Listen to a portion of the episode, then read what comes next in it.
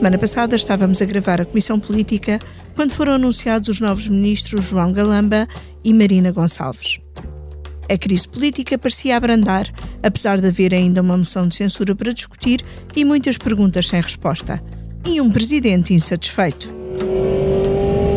Foi o caminho escolhido pelo Primeiro-Ministro. Vamos esperar para ver. Os novos governantes tomaram posse, mas poucas horas depois percebemos que havia mais problemas. A nova secretária de Estado da Agricultura tem contas arrestadas por causa de um processo relativo ao marido, ex-presidente da Câmara de Vinhais. O marido defendeu-a e o primeiro-ministro também, mas o presidente carregou no acelerador. Alguém em abstrato que tem uma ligação familiar próxima com alguém que é acusado num processo de uma determinada natureza, qualquer que seja a natureza criminal, à partida tem uma limitação política. Carla Alves só ficou 26 horas no cargo. No dia seguinte, Marcelo travou a fundo. Não contem com a ideia de dissolver o Parlamento. O Expresso noticia hoje que Quando estava a haver um crescendo em alguns setores da opinião pública portuguesa no sentido de uma visão crítica, culminando, inevitavelmente, nessa escalada para a dissolução. Não, não contem comigo, não é isso. Portanto, o melhor é, à partida, não contar. Contam comigo para ter o mesmo comportamento institucional que tive durante sete anos. O Primeiro-Ministro garante que o governo está coeso, mas ainda lhe falta uma secretária de Estado. O PSD concorda com o Presidente da República. Não é o momento para derrubar o governo, mas pondera uma comissão de inquérito ao que se passou e passa na TAP. Comissão que o Bloco e Chega também querem. A TAP vai continuar a ser um tema de combate político e pode ser um calcanhar daqueles deste governo. Por isso temos nesta comissão política a Anabela Campos, nossa colega da Economia, que acompanha os assuntos relativos à transportadora aérea. Olá, Anabela. Olá, boa tarde. E temos, como é habitual, o Vitor Matos. Olá, olá, Political Junkies. E o David Diniz. Political Junkie sou eu. Este podcast tem o patrocínio de Vodafone Business. Saiba como a rede 5G pode tornar a sua empresa mais segura, eficiente e flexível. O futuro do seu negócio está em boas mãos. Vodafone Business. Anabela, começo por ti. Na sexta-feira, enquanto decorria a conferência dos 50 anos do Expresso, tu estavas a acompanhar a audição ao Ministro das Finanças, Fernando Medina. Como correu? Achas que o Ministro das Finanças está, digamos assim, safo deste caso? Eu acho que não, eu acho que ele ainda está bastante frágil. Uh, ele manteve muito os argumentos que, que já tinha tido, que é eu convidei a Alexandra Reis pela sua competência técnica, tinha boas informações sobre ela, falei com várias pessoas, depois esclareceu mais à frente que não, uma das pessoas que falou não foi o Ministro das Infraestruturas, que Uh, eu tenho a impressão que, que, tinha muito boa impressão da Alexandra, achava que, ela, que a Alexandra Reis tinha feito o seu trabalho e o seu trabalho era aplicar o plano draconiano de reestruturação da TAP, que era, sobretudo, fazer cortes uh, na massa salarial, que é isso que tem sido feito e, e cortou-se 25%. Uh, e, portanto, ela isso conseguiu bem, saíram uh, 2.200 pessoas nesse, nesse processo e, portanto, uh, eu penso que o ministro confiava bastante nela e, e Medina, pronto, não sabemos, uh, ele não, acabou por não esclarecer uh, sobre quem é que tinha lhe dito, com quem é que tinha falado, mas disse que não tinha sido o ministro das infraestruturas. Eu acho que ele continua aqui um bocadinho fragilizado porque não fez as perguntas uh, que devia, se calhar como também não fizeram, como também, se calhar não, como também não fez as infraestruturas e Pedro Nuno Santos quando convidaram Alexandre Reis para a nave, uh, sabendo o gabinete que ela tinha recebido uma indenização milionária e que, portanto, podia haver aqui conflitos de interesse. E, e eu acho que aí todos falharam porque não, não, não escrutinaram, não, não fizeram o trabalho bem e, portanto, para mim, eu não fiquei, não fiquei verdadeiramente esclarecida porquê esta opção, a não ser pelas capacidades técnicas, mas politicamente uh, muito sensível e eles não terem percebido que politicamente era sensível quando a TAP está todos os dias nas notícias, recebeu 3,2 mil milhões de euros, ou está prestes a acabar de receber 3,2 mil milhões de euros do Estado. Uh, e um, tem sindicatos contra, as pessoas a começarem-se a, a, perguntar porquê este dinheiro todo numa companhia aérea, portanto vê-se que há ainda aqui pontas soltas e não sei se, se Medina, mas isso vocês é que sabem como é que, como é que os meandros políticos se movem, Medina continua uh, absolutamente seguro e, e, e ainda e já esclareceu tudo uh, e vai, uh, enfim, escapar desta ileso. Isso acho que vamos esperar que cada ah, Então deixa-me ir aqui ao, ao David. David, como é que vês a posição de Fernando Medina neste momento? E já agora, depois do episódio da Secretária de Estado da Agricultura, será que a Ministra da Agricultura aguenta-se para aguentar Medina? Essa pergunta é boa. Peça do Dominó que não cai para não cair outra a seguir. É assim, eu, seguramente Fernando Medina está mais frágil do que estava. Não há nenhuma dúvida que este, que, que este caso mostra um, quão frágil foi o processo de escolha de uma secretária de Estado. Uh, e, e, e, disso, dessa essa responsabilidade, ninguém pode tirar a Fernando Medina. Ele é, ele é ministro, ele é que a convidou. Faz até muita impressão como é que ele diz que só tinha falado com Alexandra Reis uma vez, uh, que perguntou a algumas pessoas, mas não perguntou ao Ministro das Infraestruturas se foi ele no governo a pessoa que lidou mais diretamente com ela. Uh, isto faz zero sentido, ou pelo menos diz muito, se quiseres, sobre a relação que Fernando Dina e, e, e, Pedro Nuno Santos efetivamente tinham, para além das aparências, um, que em público eram sempre, uh, enfim, normais. Uh, agora, o que me parece é que a partir do momento em que Pedro Nuno Santos assume a responsabilidade de o nome de, de, de o que tinha acontecido com Alexandre Reis não ter uh, sido transmitido a ninguém e não, e não se ter uh, valorizado uh, a indenização quando ela aconteceu, a partir daí, evidentemente, Pedro Nuno Santos acaba, mesmo que involuntariamente, por colocar um escudo eh, de alguma forma sobre Fernando Medina e, portanto, eu diria que, face à vontade que o Primeiro-Ministro tem em segurá-lo, não, não, não tenho nenhuma dúvida de que uh, ficará. Um, relativamente uh, à, à Ministra da Agricultura, eu, eu, acho que é mais um caso extremamente mal contado. Um, Parece-me evidente que o, o, o, governo tentou também segurar essa, a secretária de Estado, uh, até ao momento em que o presidente pôs toda a pressão sobre, sobre ela, uh, ela não aguentou. Uh, diria que António Costa tentará segurá-la para que este efeito avalanche que caiu Já sobre é o governo é continue.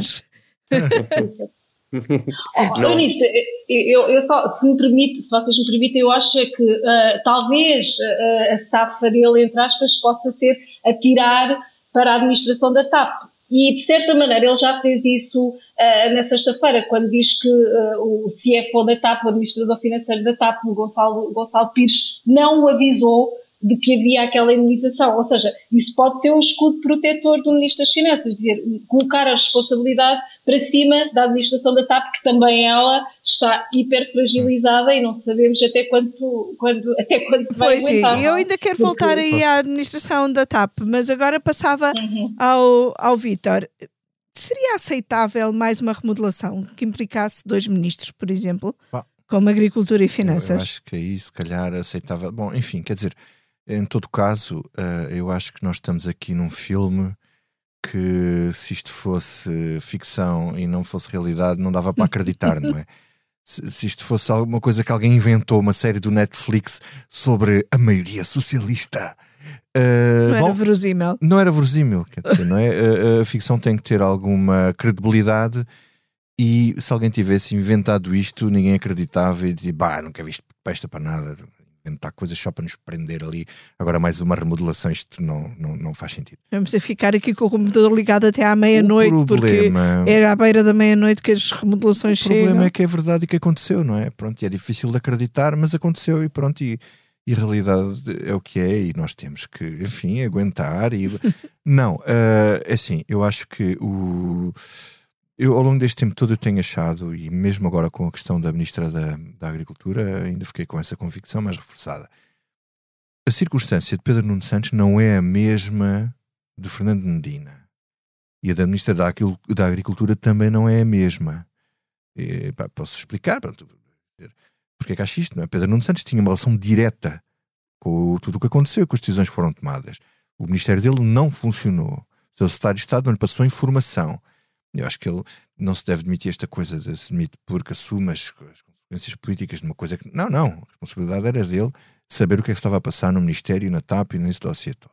Muito bem. Uh, ainda por cima, com o capital negativo acumulado depois daquela questão toda do Primeiro-Ministro. Pronto. É essa questão. Uh, a Ministra da Agricultura uh, tem um problema adicional na relação Fernandina. É que ela sabia da, das, contas. das, contas. Ela ou da conta. Lá está, quer dizer, como dizia, era uma, uma, uma, é o que for, quer dizer, sabia. Pronto. Isto depois vai-nos vai -nos, vai -nos levar a outra questão mais complicada, que é a do Primeiro-Ministro, mas pronto. Uh, e Fernando Medina, tendo sido não totalmente diligente, ou com alguma dose de negligência, ou eh, não está nas mesmas circunstâncias de nenhum Nós, quando avaliamos isto, às vezes varremos tudo assim.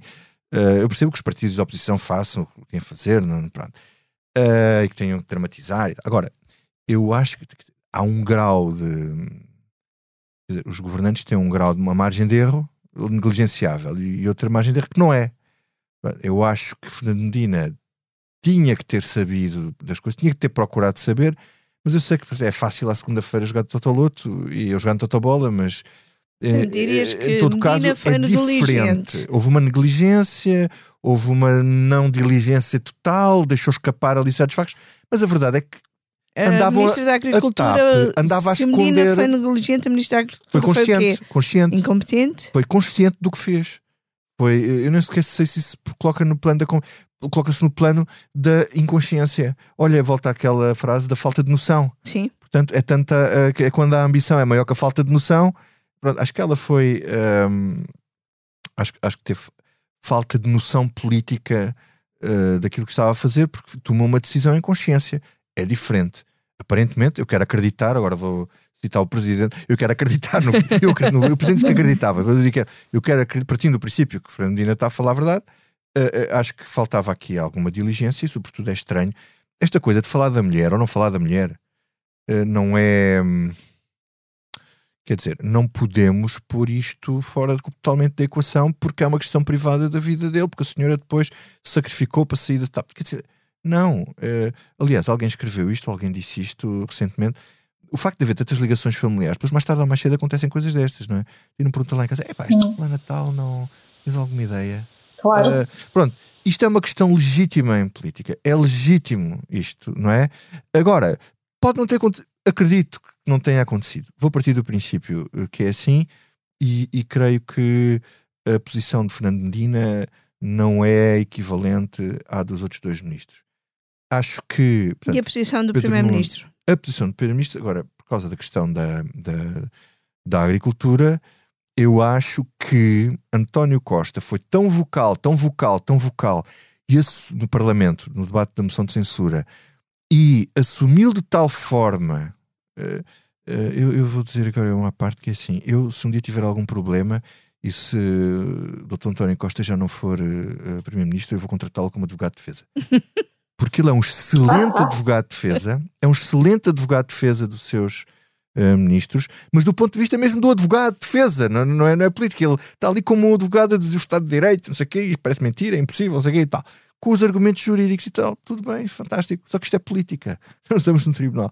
Isto é política. E o Presidente da República, a seguir, desconstruiu aquilo tudo e é uma coisa única. E eu não me lembro vocês têm memória, têm a mesma memória, as mesmas memórias que eu.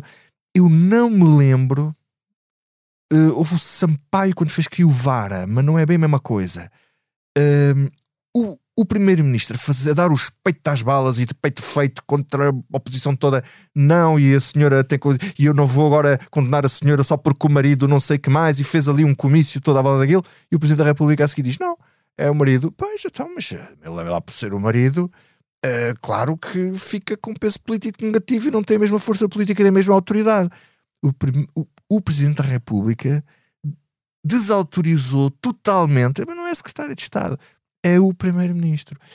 E aí, uh, António Costa, acho que hum, acho que perdeu Uh, Credibilidade? Eu não sei bem dizer o que é autoridade. Sim, autoridade. Autoridade.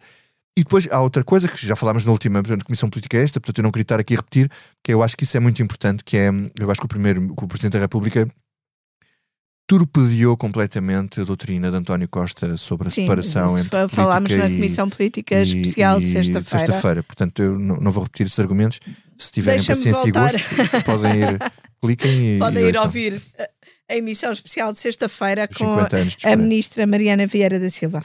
Voltando aqui à, à administração da TAP e à Anabela, a administração da TAP aguenta-se, ou seja, na última edição do Expresso, a edição que, de sexta-feira, uh, uh, vários textos teus, seja na economia, seja na, na revista, uh, davam conta das razões da saída de Alexandra Reis, mas também de como a TAP pública tem mais diretores e a ganhar mais do que a TAP privada.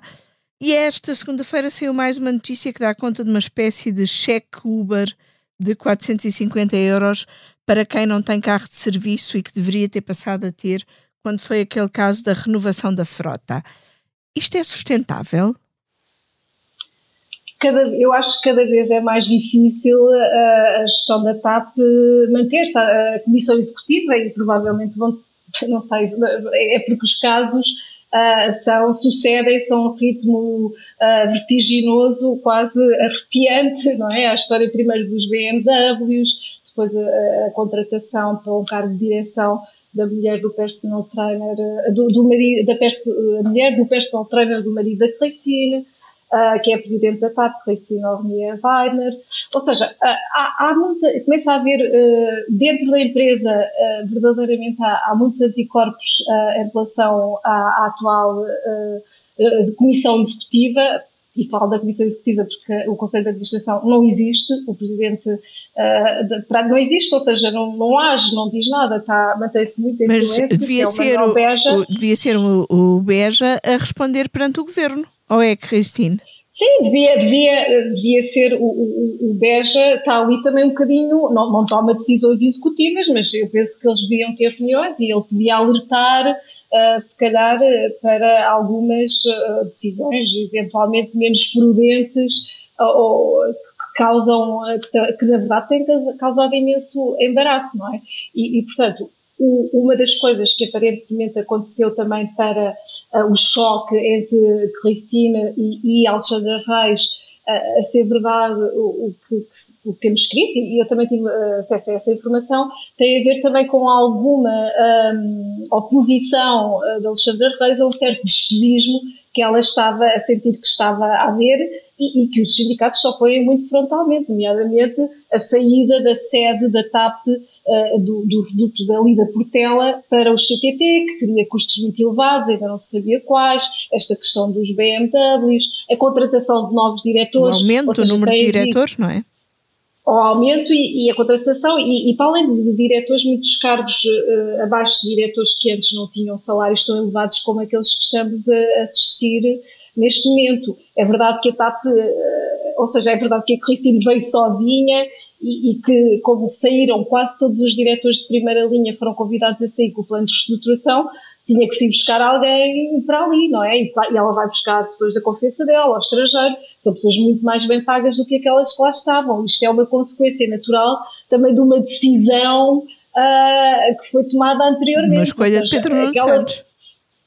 Pedro Nuno Santos e, e, Miguel Frasquilho, quando, quando era ele, que ele também tomou muito esta, uh, liderou muito o, o plano de reestruturação, ou seja, houve um conjunto de decisões que se calhar também levam agora a, a, a esta, a, também esta, este excesso, este, esta necessidade de contratar mais e pagar mais e, e que e, naturalmente irrita profundamente as pessoas que estão lá com cortes eh, de 25% no seu salário, os pilotos até já tiveram mais e portanto dentro dos sindicatos a animosidade em relação a esta gestão é enorme. E eu não sei, não sei até que ponto é que eles vão uh, aguentar, porque depois há o outro lado, que é, em breve, uh, no primeiro trimestre, vão ser apresentados resultados da TAP.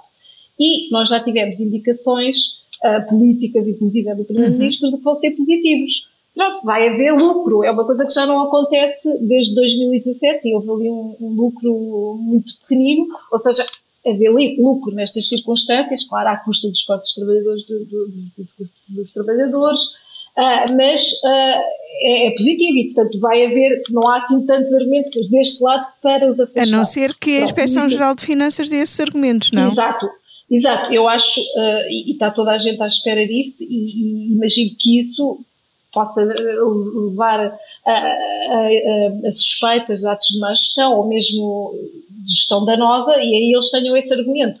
Mas, mas, mas vai ser sempre aqui um bocadinho, não vai ser fácil, Ricino a Almier vai na CEO da TAP, tem um contrato de 5 anos, normal, eh, eh, eh, vai querer ser indemnizada, a TAP vai, nós sabemos, nós já escrevemos isso no Expresso, que uh, em agosto, inclusive, aqui o Primeiro-Ministro e o Governo querem acelerar a privatização da TAP, ou seja, também não sei se não vai criar aqui ondas de choque que talvez depois não sejam muito positivas para a privatização, ou seja, há muitas coisas a pesar e não vai ser, não vai ser uma decisão uh, nada fácil e, portanto, uh, sensível também. Acho, acho, espero que haja uma tomada de decisão com pés e cabeça que, e pesada e ponderada, que é coisa que não temos visto na TAP uh, nos últimos anos e, e, e sinceramente, como uma empresa que consome tantos recursos públicos, um, e que já está a criar tanta irritação nas pessoas que, que, que veem as suas contas aumentar todos os dias os impostos a subir.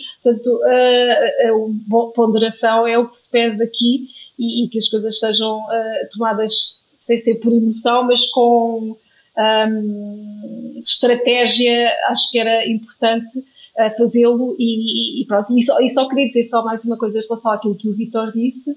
Eu acho que era muito difícil uh, que uh, os Ministérios das Finanças e das Infraestruturas não soubessem que Alexandre Reis tinha tido uma imunização milionária, porque o Expresso escreveu em 2026, fui eu, uh, em 2026, em 26 de maio de 2022, uh, fui eu, exatamente, fui eu que escrevi e para me chegar aquilo aos ouvidos, aquilo toda, era uma coisa que todas as altas estruturas da TAP falavam, portanto, um jornalista chega aos ouvidos dos jornalistas e não chega aos ministérios, Sim.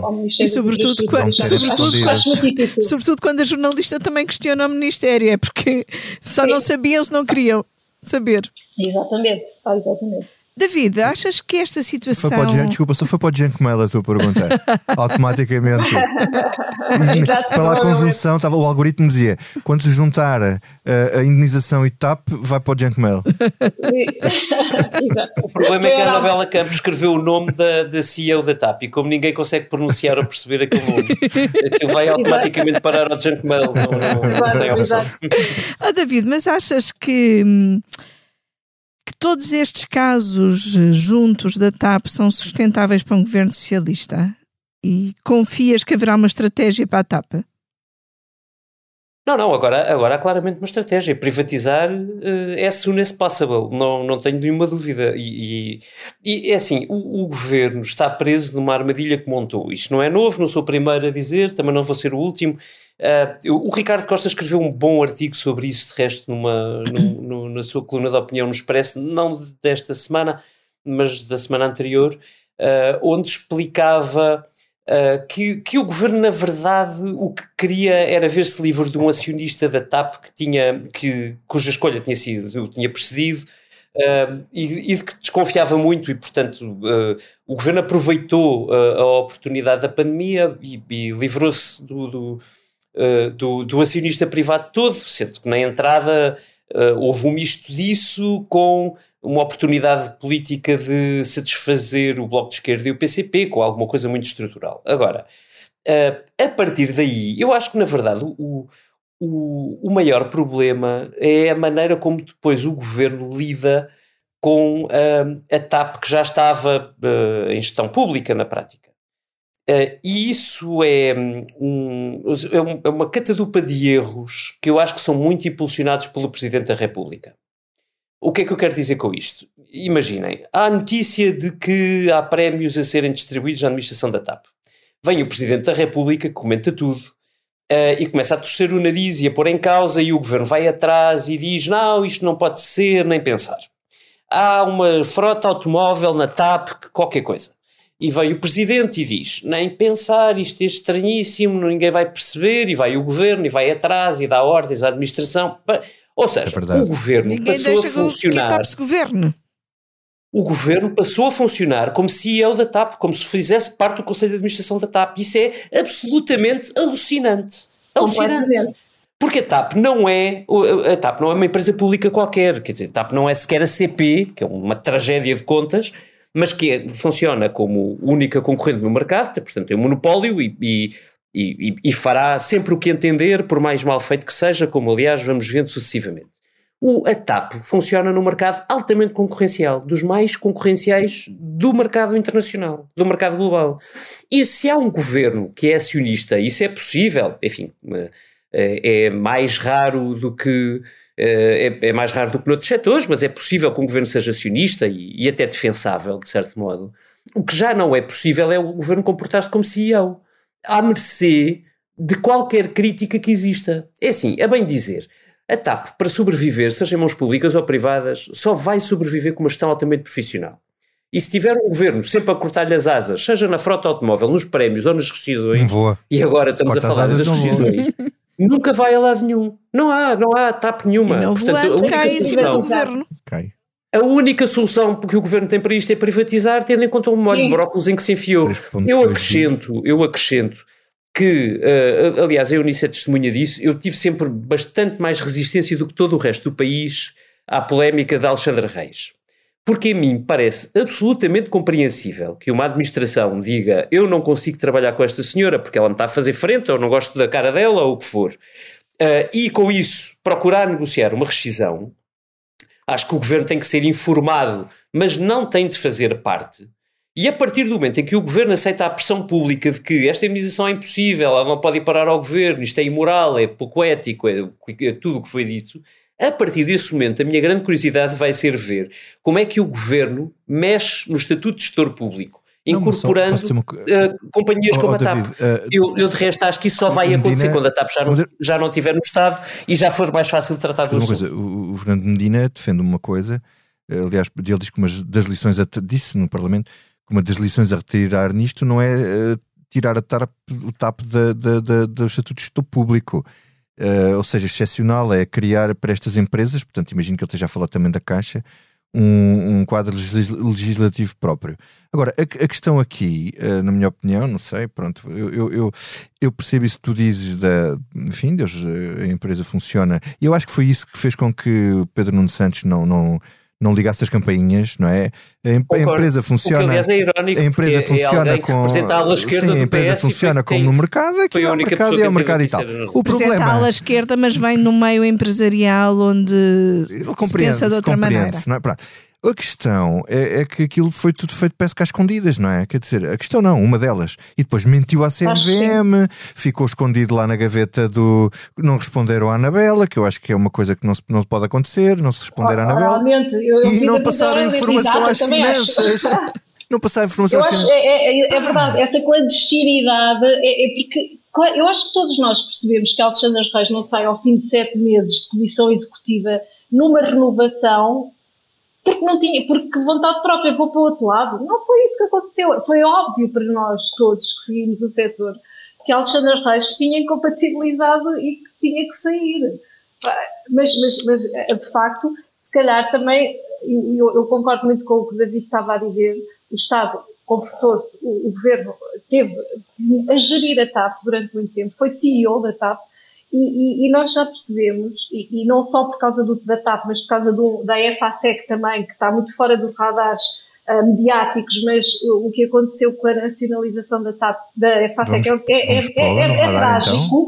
Por, é trágico porque a EFASEC, se não for comprada, vai à falência e, de facto o Estado uh, nacionalizou a EFASEC no mesmo dia em que nos comunica que vai ficar também maioritário na TAP e, e, e depois uh, o processo fica meio assim abandonado, não é? E, a FASEC.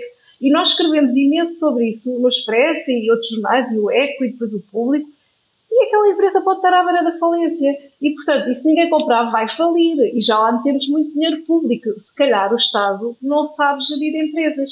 E até talvez já tivesse tido no passado alguma competência para o fazer. Fê-lo na Simpor, transformou a Simpor, por exemplo, na melhor multinacional portuguesa, mas agora não tem não faz, não faz bem. Se calhar é melhor não fazer. Mas essa, essa da competência para gerir empresas leva a outra questão que é a competência até para formar governo. Então o governo não se governa a si próprio e está à espera, está à espera que o governo governe o quê? Porque outra questão que entrou na discussão política nos últimos dias foi a ideia lançada uh, pelo Primeiro-Ministro da existência de um mecanismo de avaliação prévia de governantes. A ideia foi lançada pelo Primeiro-Ministro no debate da moção de censura. Costa enviou uma carta a Marcel sobre o assunto.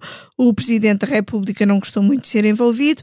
E a Ministra da Presidência, na Comissão Política Especial de sexta-feira, disse que será um mecanismo formal exterior ao governo.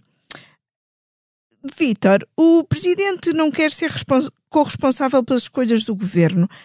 Achas que a ideia lançada por Marcelo foi assim um, uma coisa tirada do bolso à pressa e, e não devidamente medida?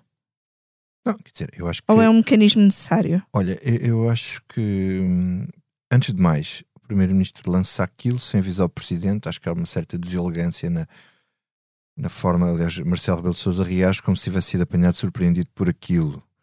De forma, não, é, não foi grande coisa. Muito bem. Segundo, uh, uh, não me parece que. E, aí dou razão ao Presidente da República. Não faz sentido. A gente não conhece os, os, o que é que está lá, qual é da, da, suposta carta, não é? O que é que foi para lá escrito e qual é o conteúdo da, da proposta. Mas não me parece que envolver a Presidência da República faça sentido. Querem fazer isto, façam no Parlamento, que é o Parlamento tem os deveres de fiscalização e escrutínio uh, do governo, não é tentar dar um abraço duro ao Presidente da República para ele ser corresponsabilizado pelas escolhas uh, do governo. Basicamente, se o Presidente disser alguma coisa, uh, enfim, bom, ele é, é, uma maneira de o limitar. E o governo depende do Parlamento. Exatamente. Pode depender, enfim, não é depender, não é a palavra certa, diria eu, do ponto de vista jurídico ou constitucional, não é bem depender. Quer dizer, a fiscalização do governo pertence à, à, à Assembleia, que esse vetting, se quer -se fazer uma verificação, faça-se nas comissões parlamentares respectivas em que, às quais as pessoas vão, vão responder e pode ser bastante. É como, como faz na Comissão, a Comissão Europeia em relação aos comissários terem que responder no Parlamento Europeu e aquilo é bastante profilático em muitos casos. Já foi muito profilático em, em muitos casos. É porque o próprio governo começa a perceber se a pessoa tem capacidade política ou não Uh, e às vezes há ministros novos que vão para os uh, governos e que o governo uh, durante algum tempo tem vergonha de os levar a, a, como é que se diz? De os mostrar em público ou de os levar a e, e, então aí se calhar isso era melhor. Um, fazer no Parlamento o que na Presidência da República o Presidente disse logo que isto, isto é uma maneira de querem presidencializar o regime talvez exagerando um pouco Uh, mas uh, a ministra disse que no nosso podcast a semana passada que era uma maneira de garantir uh, alguma reserva do ponto de vista de informações. Eu imagino que seja coisas relacionadas com justiça, porque as fiscais eu não estou a ver. Quer dizer, há uma obrigações declarativas dos, dos, dos, titulares que se calhar o ideal era essas obrigações declarativas serem na altura dessa verificação e de vetting e não 60 dias depois de entrarem em funções, que é tarde demais e depois dá... 60 dias não, 6 meses a seis meses, não é 60 dias. Eu, eu os seis, membros, os, membros do governo, os membros do governo têm seis meses para, para entregar a sua, a declaração, declaração, de rendimentos no isso Tribunal Constitucional. Deve ser feito, isso deve ser feito, então, se é assim, isso deve ser feito na fase do vetting, os interesses, eh, portanto, declaração de interesses, declaração do património. Portanto, isso, isso não são dados pessoais, isso são dados públicos. Portanto, oh, oh, não, não vejo qual é o problema. Oh, David, tendo em conta o que a Ministra disse Achas que podemos estar a falar de quê? De uma comissão, de um, de um mecanismo na dependência da, da Procuradoria-Geral da República? Parece ser. Uh, as palavras da ministra podem ser interpretadas assim, pelo menos seguramente. Uh, a mim faz muita confusão que o, o, governo está com grandes preocupações, ou alega ter grande preocupação com uh, matérias que não estão ao seu acesso, como sejam processos. relacionadas com processos judiciais ou com processos fiscais, eh, sendo certo que a mim me faz tremenda confusão que numa, num, num processo de entrevista não se. de entrevista, de avaliação, de, de abordagem, não é? Não se possa eh, perguntar por, por assuntos que claramente vão ser trazidos à baila, não é? Não é. Uma declaração de património tem, tem muito mais do que a declaração fiscal e, portanto, precisa de um grau de detalhe que claramente se alguém aceitar ser secretário de Estado ou ministro vai ter de disponibilizar, portanto não, não, não parece que esse problema se coloque uh, da maneira que, com que o governo diz. Na prática eu acho que o governo está, uh, percebeu eh, chegando àquele debate e à polémica com que lá chegou que, que estes casos não, não, não irão parar, acho que chegou tardíssimo a essa conclusão, mas eh, bem-vindos, uh, e, e, que e agora está à procura de uma, de uma escapatória, digamos assim, para os muitos erros que foi acumulando. Uh, eu diria que, mesmo que exista um mecanismo prévio, que é uma responsabilidade do governo e, portanto, não me meto, acho que já, já devia existir, se vier agora vem tarde, eu continuo a achar que faz todo o sentido existir um escrutínio uh, uh, posterior.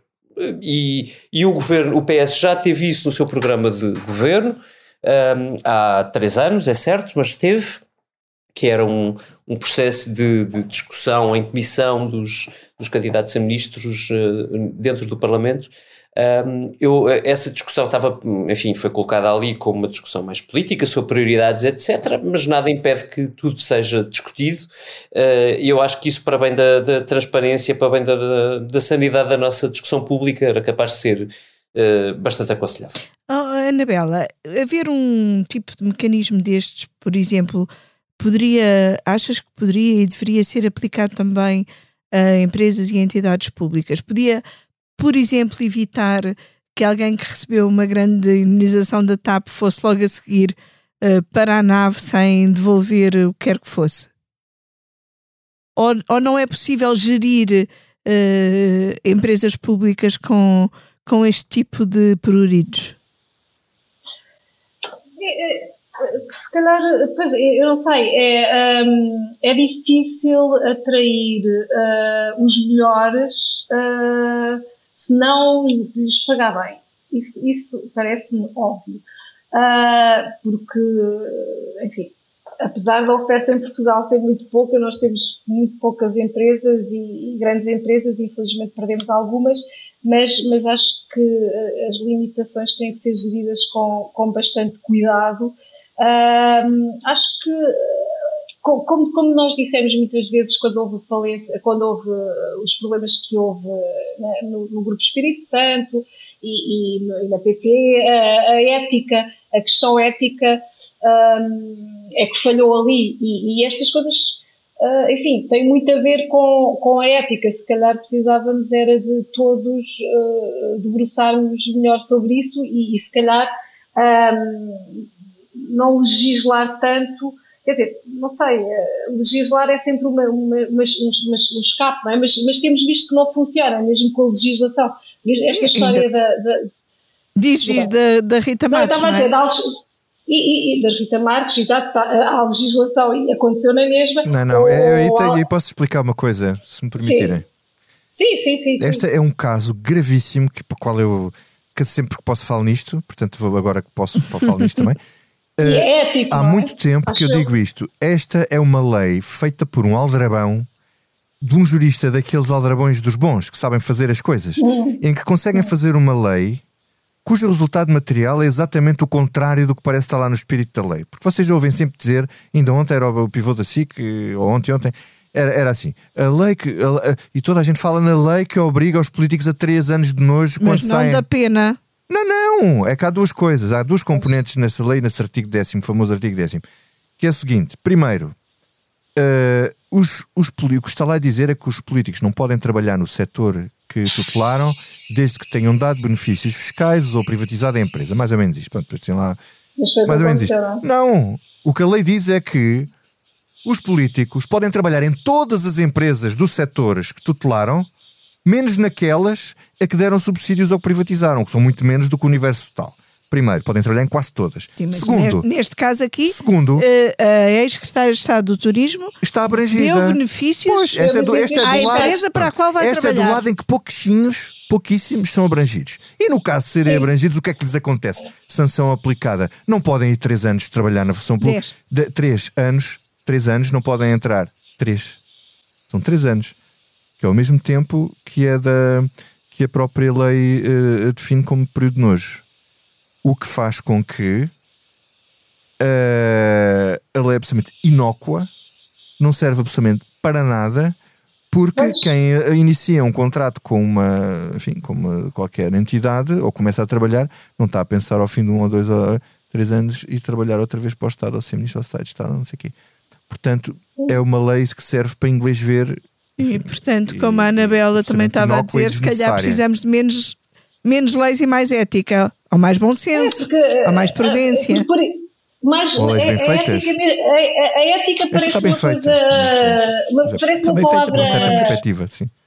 Não, mas por exemplo, na, na, na TAP, que tu assististe, e isso é uma discussão que ainda vamos ter, não é? Alexandre Reis, se calhar a forma como foi dada a imunização foi mal feita. Ele está lá e foi, e foi assessorada por o escritório de advogados da TAP e outro ela. Ou seja, mesmo assim, com a lei, com grandes escritórios de advogados por trás, acho que as coisas não estão bem feitas. Ou seja, e aparentemente, e se calhar é isso que se vai concluir, é que Alexandre Reis não tinha direito àquela indenização.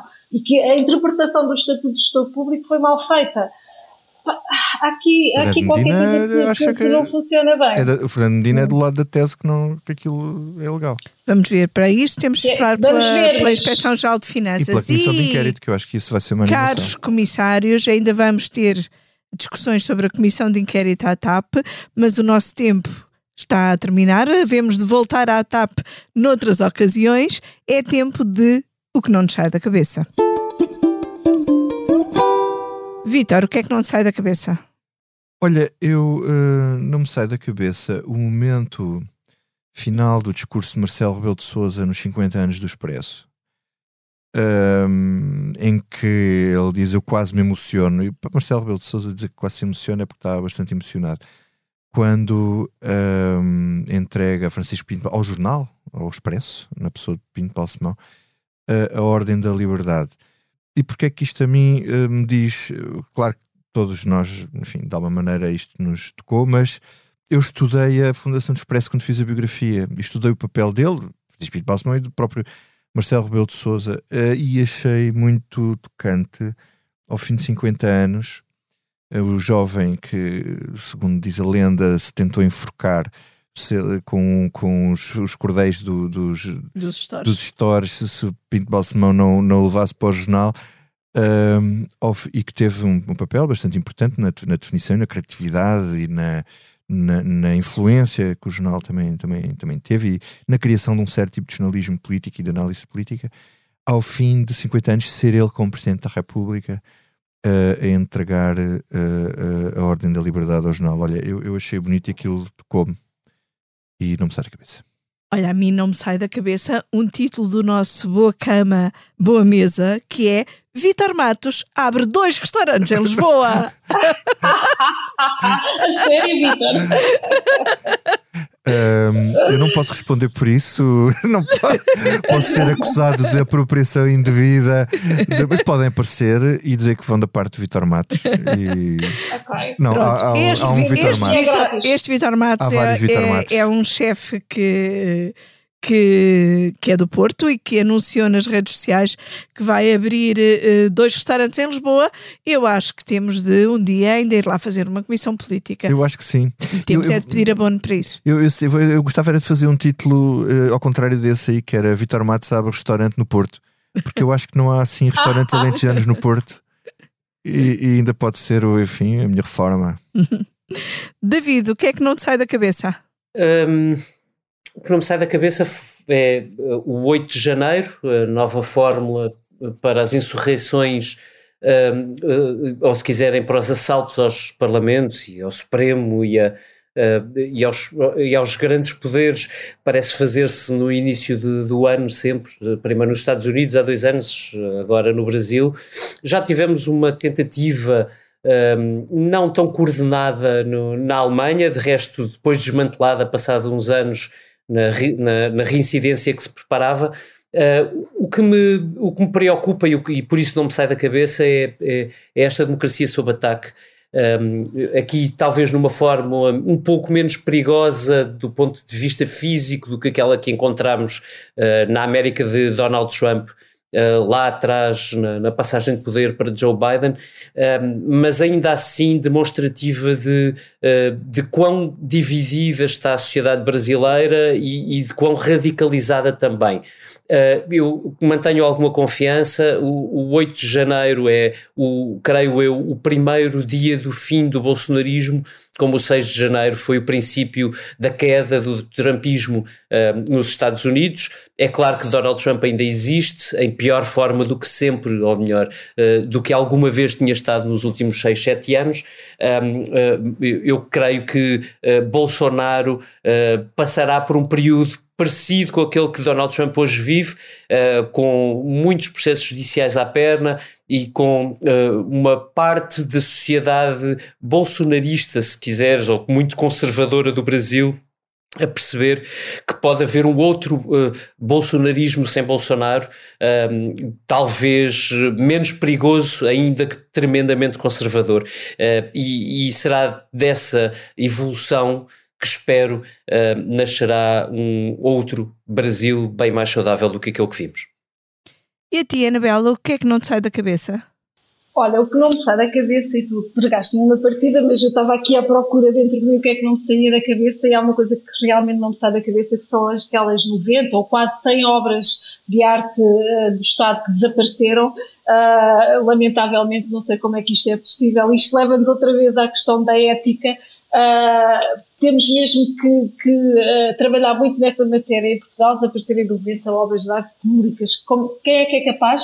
E isso leva-me um bocado também a uma entrevista muito uh, feliz, acho eu que nós temos nos 50 anos da revista, que é ao companheiro de 25 anos da Paula Freire. Eu acho que a Paula Freire, eu adoro a Paula Freire, é uma enormíssima artista, um, uma pessoa incrível e, e, é, muito, é, uma delícia ler aquela entrevista e, e isso e pensar também uh, no papel que a Gulbenkian e que as instituições como a Gulbenkian tiveram em Portugal para promover a arte. A Paula Reis, isso está no documentário que o filho dela fez sobre ela, a certa altura uh, passou mal, como muitos artistas portugueses passaram, e vivia em Londres. E, e, quem a salvou uh, de, de, viver ainda pior foi a Gulbenkian com as bolsas que dava e, e eu acho que é tão importante esse, esse, esse papel e, e, e, também já agora uh, lembrar, eu escrevi um bocadinho sobre a, a TAP uh, antiga dos anos 60 e 70 e o qual, e, e, por isso a nossa ligação tão afetiva à TAP tem a ver também com o papel que a TAP ter, teve em Portugal para a promoção um, da música, porque a TAP dava mundo a quem trabalhava lá, as pessoas viajavam, iam para Londres, para Nova Iorque, sei lá, para o Brasil, para todo lado, e como isso foi importante, por exemplo, para a para a divulgação do jazz em Portugal, através do, do, do Vilas Boas, que fez o, o, Festival de Jazz de Cascais, e do Zé Duarte, ambos trabalhavam uh, na TAP e no aeroporto, o Vilas Boas trabalhava na KPLM, mas trabalhava no aeroporto, e como essa abertura ao mundo que esta companhia, que nós tanto dizemos mal nos últimos tempos, trouxe para Portugal, foi importante para a cultura e, e até para a democracia. Cultura, e para a democracia, exatamente. E a cultura salva-nos e, e, acho que, uh, e nós sentimos muito isso em pandemia, e acho que também é uma área que precisava uh, ser mais acarinhada. E é isso. Muito obrigada. A Comissão Política fica por aqui. Muito obrigada, senhores comissários. Muito obrigada em especial à Anabela Campos. Vamos ver se a comida obrigada também eu. nos salva com o chefe Vitor Matos. Bora. Esta foi a Comissão Política, gravada a 9 de janeiro de 2023 com os cuidados de som do João Martins e a imagem do Tiago Santos. E como ainda estamos na segunda semana do ano, deixo-vos com Ivan Lins e Elis Regina a cantarem aquilo que tantas vezes prometemos no início de cada ano, aquilo que o governo parece precisar e o Brasil também. Começar de novo. Começar de novo e contar